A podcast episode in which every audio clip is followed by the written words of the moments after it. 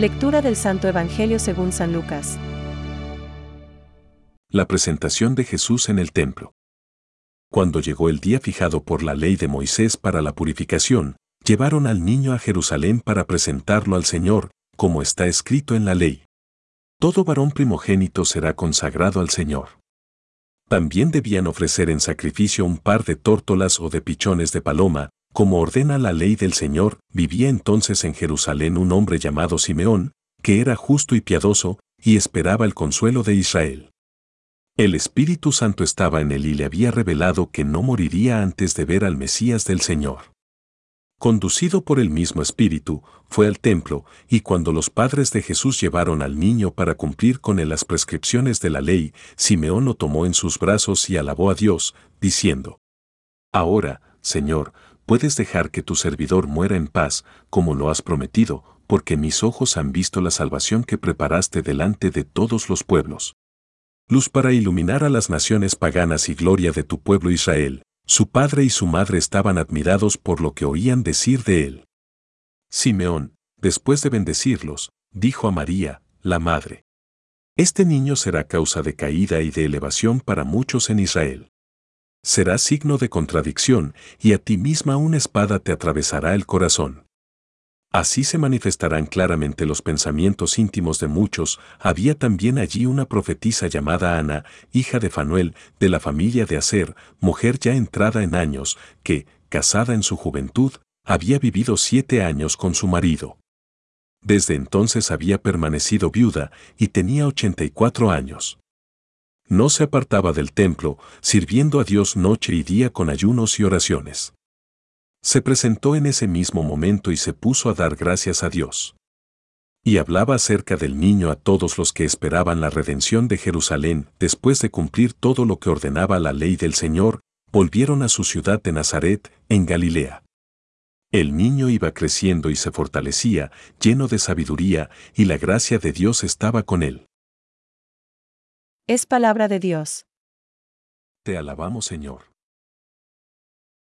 Reflexión. Ahora, Señor, puedes, según tu palabra, dejar que tu siervo se vaya en paz. Porque han visto mis ojos tu salvación. Hoy, aguantando el frío del invierno, Simeón aguarda la llegada del Mesías.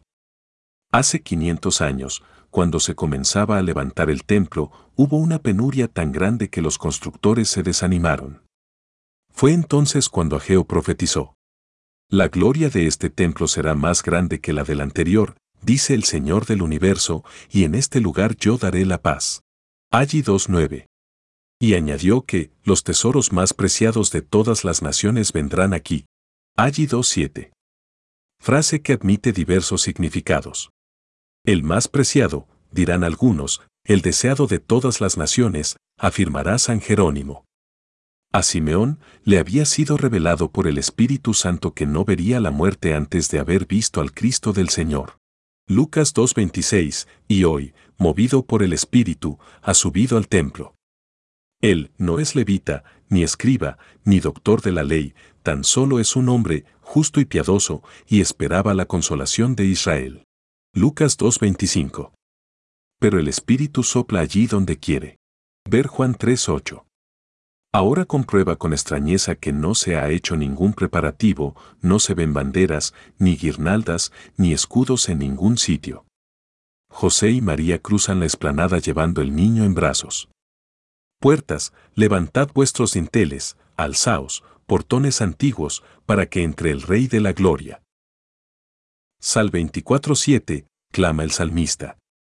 Simeón se avanza a saludar a la madre con los brazos extendidos, recibe al niño y bendice a Dios, diciendo, Ahora, Señor, puedes, según tu palabra, dejar que tu siervo se vaya en paz. Porque han visto mis ojos tu salvación, la que has preparado a la vista de todos los pueblos, luz para iluminar a los gentiles y gloria de tu pueblo Israel. Lucas 2,29-32. Después dice a María, y a ti misma una espada te atravesará el alma.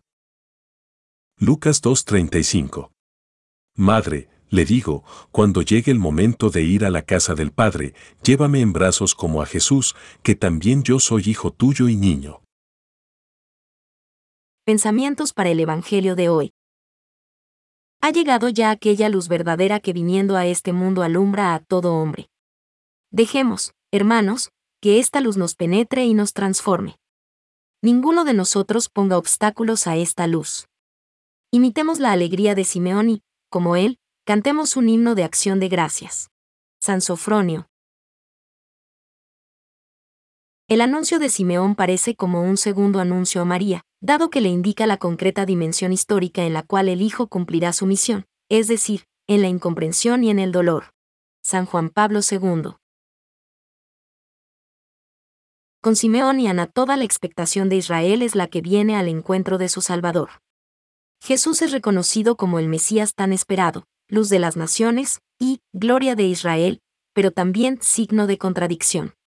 La espada de dolor predicha a María anuncia otra oblación, perfecta y única, la de la cruz que dará la salvación que Dios ha preparado, ante todos los pueblos. Catecismo de la Iglesia Católica, número 529.